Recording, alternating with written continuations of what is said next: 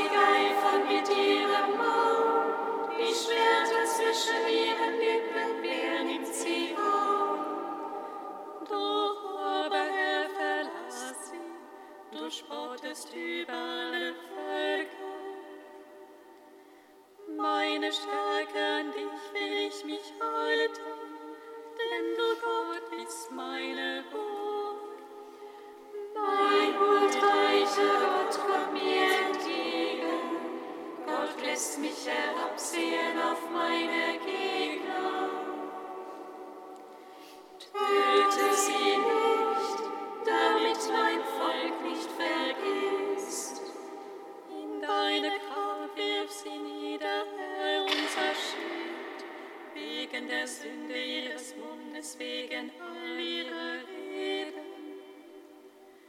Sollen sie sich in ihrem Hochmut verfangen, denn sie fluchen und verbreiten nur Lügen.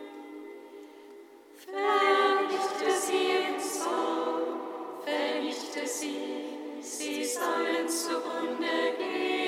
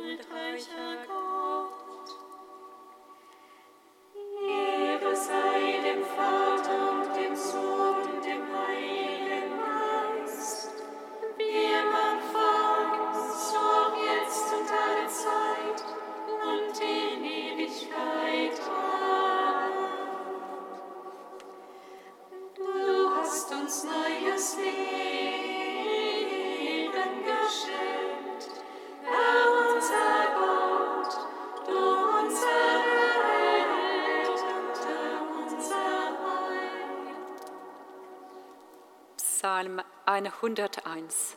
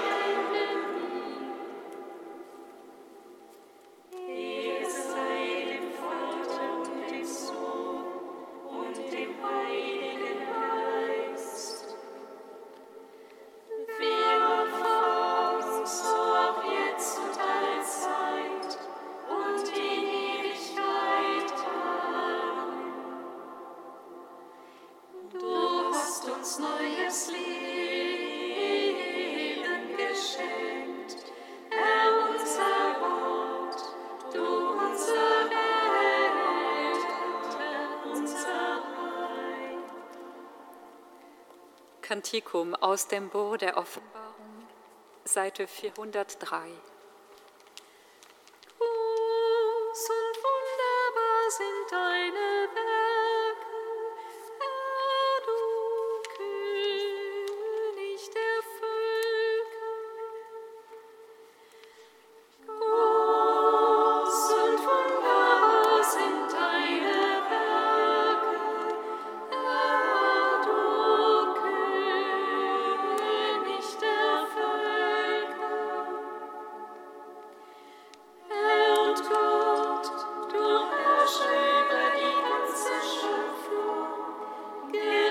so verlässlich sind deine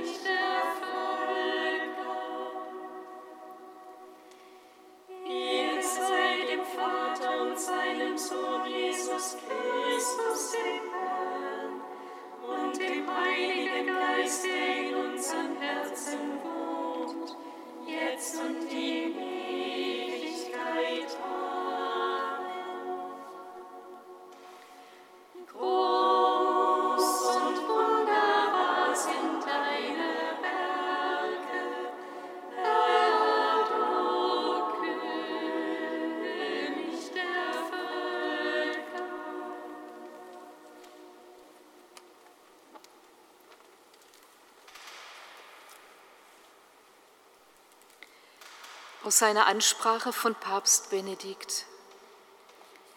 Jesus wählte zwar, das wissen wir, unter seinen Jüngern zwölf Männer aus, weil er sie bei sich haben und sie dann aussenden wollte, damit sie predigten.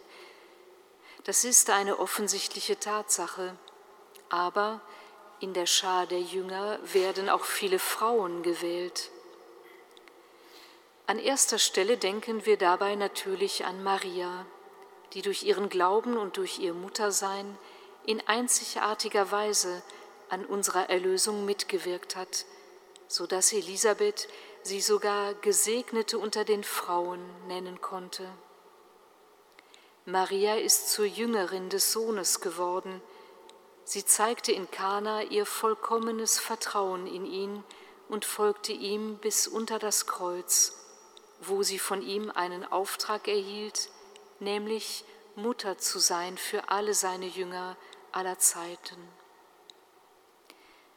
Dann gibt es verschiedene Frauen, die in unmittelbarer Umgebung der Gestalt Jesu verschiedene verantwortungsvolle Funktionen wahrnahmen.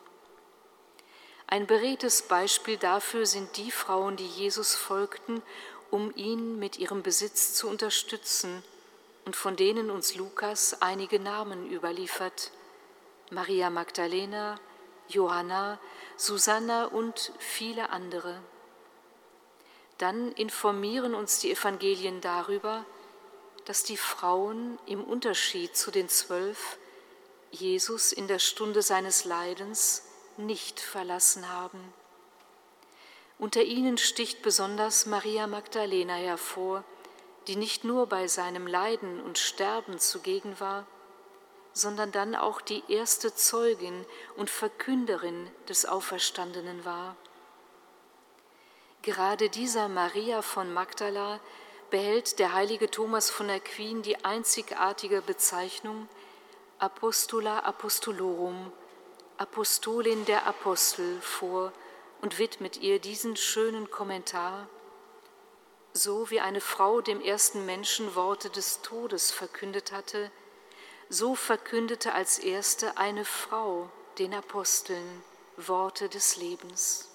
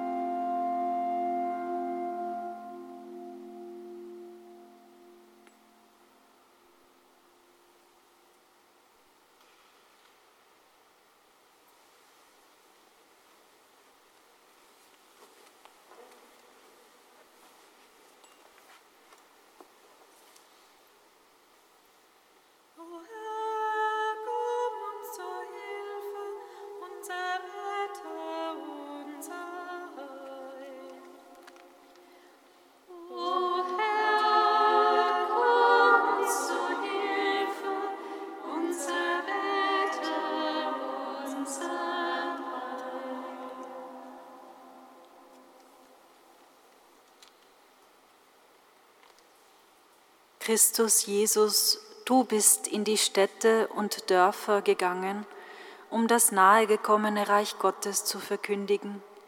Wir bitten dich, komm durch alle, die auf deinen Namen getauft sind, auf immer neue Weise, auch in unsere Stadt, und durchdringe sie mit deiner frohen und frohmachenden Botschaft.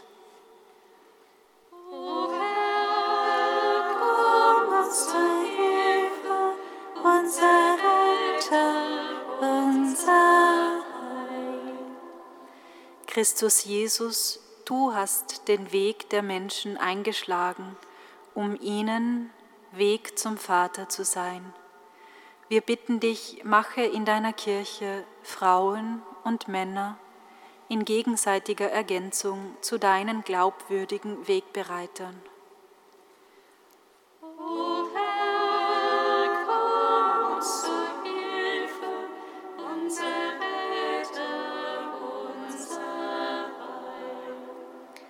Christus Jesus, im Heiligen Geist bist du eins mit dem Vater.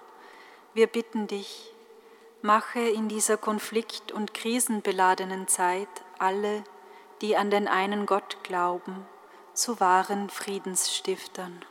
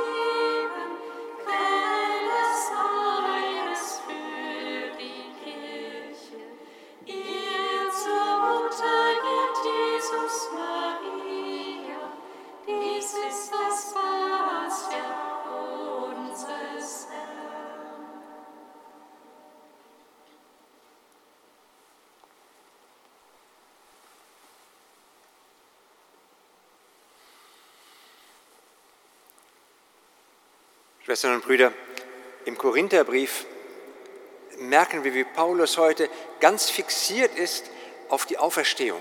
Es wird bestimmt im Hintergrund eine Diskussion gegeben haben und wir kriegen das ja an anderer Stelle mit, wo auch schon mal gezielt dieser Satz gebraucht wird, um die Sadduzäer und die Pharisäer gegeneinander auszuspielen, wenn der gesagt, ich glaube an die Auferstehung, und die anderen, nee, wir sind aber dagegen.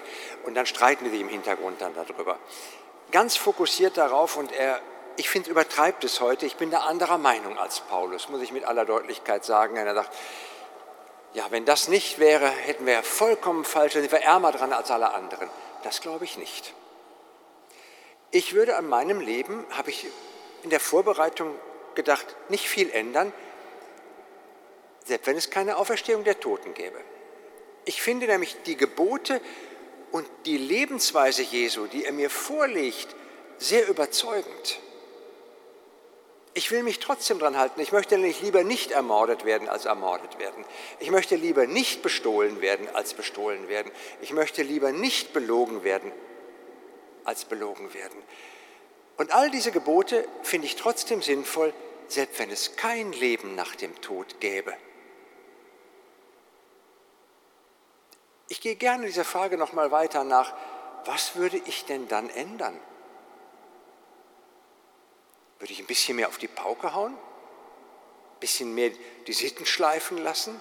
Nein, ich würde so weiterleben. Denn ich lebe mit der Hoffnung, nicht mit dem Wissen auf ein Leben nach dem Tod.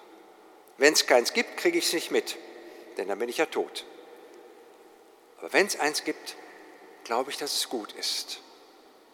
Aber davor lebe ich so, wie Christus es mir gesagt hat. Nicht aus Berechnung, sondern weil ich es erfahre als ein gutes Leben. Schauen wir einen Moment auf den Tag zurück, wo er gut war.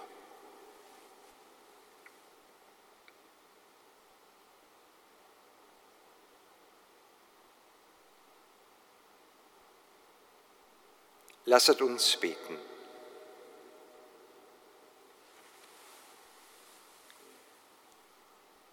Gott, durch die Erniedrigung deines Sohnes hast du die gefallene Menschheit wieder aufgerichtet und aus der Knechtschaft der Sünde befreit. Erfülle uns mit Freude über die Erlösung und führe uns zur ewigen Seligkeit. Darum bitten wir durch Christus, unseren Herrn.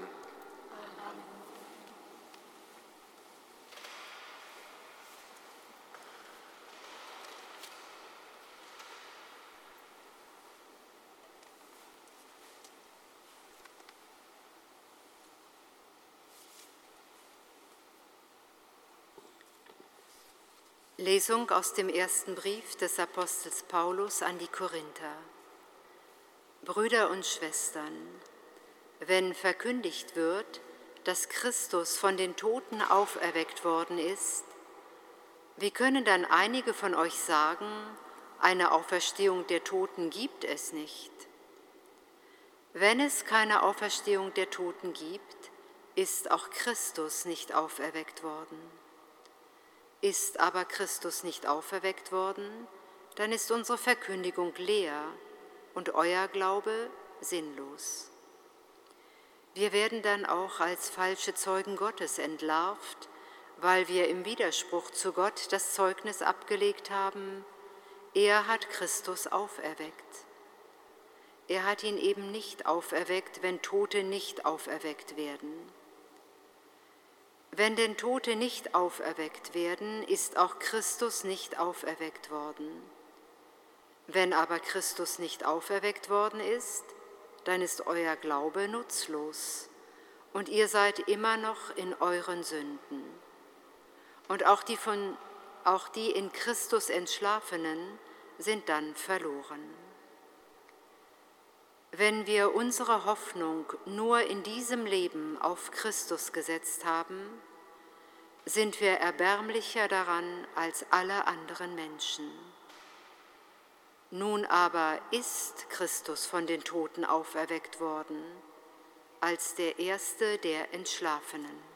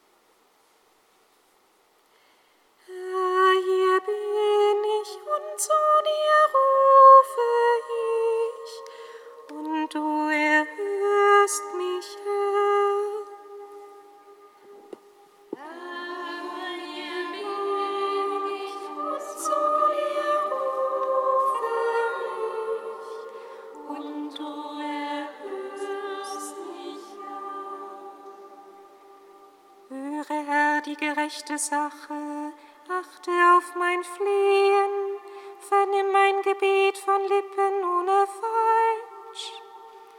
Von deinem Angesicht ergehe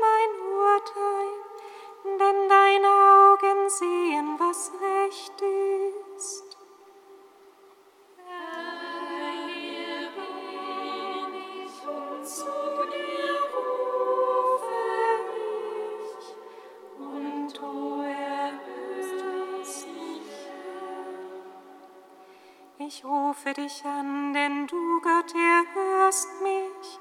Wende dein Ohr mir zu, vernimm meine Rede.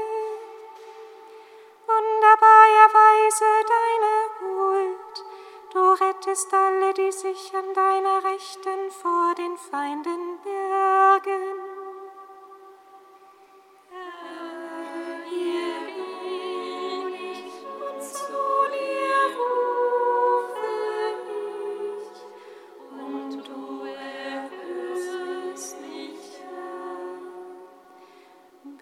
Behüte mich wie den Augapfel, den Stern des Auges, birg mich im Schatten deiner Flügel. Ich will in Gerechtigkeit dein Angesicht schauen, mich satt sehen an deiner Gestalt, wenn ich erwache.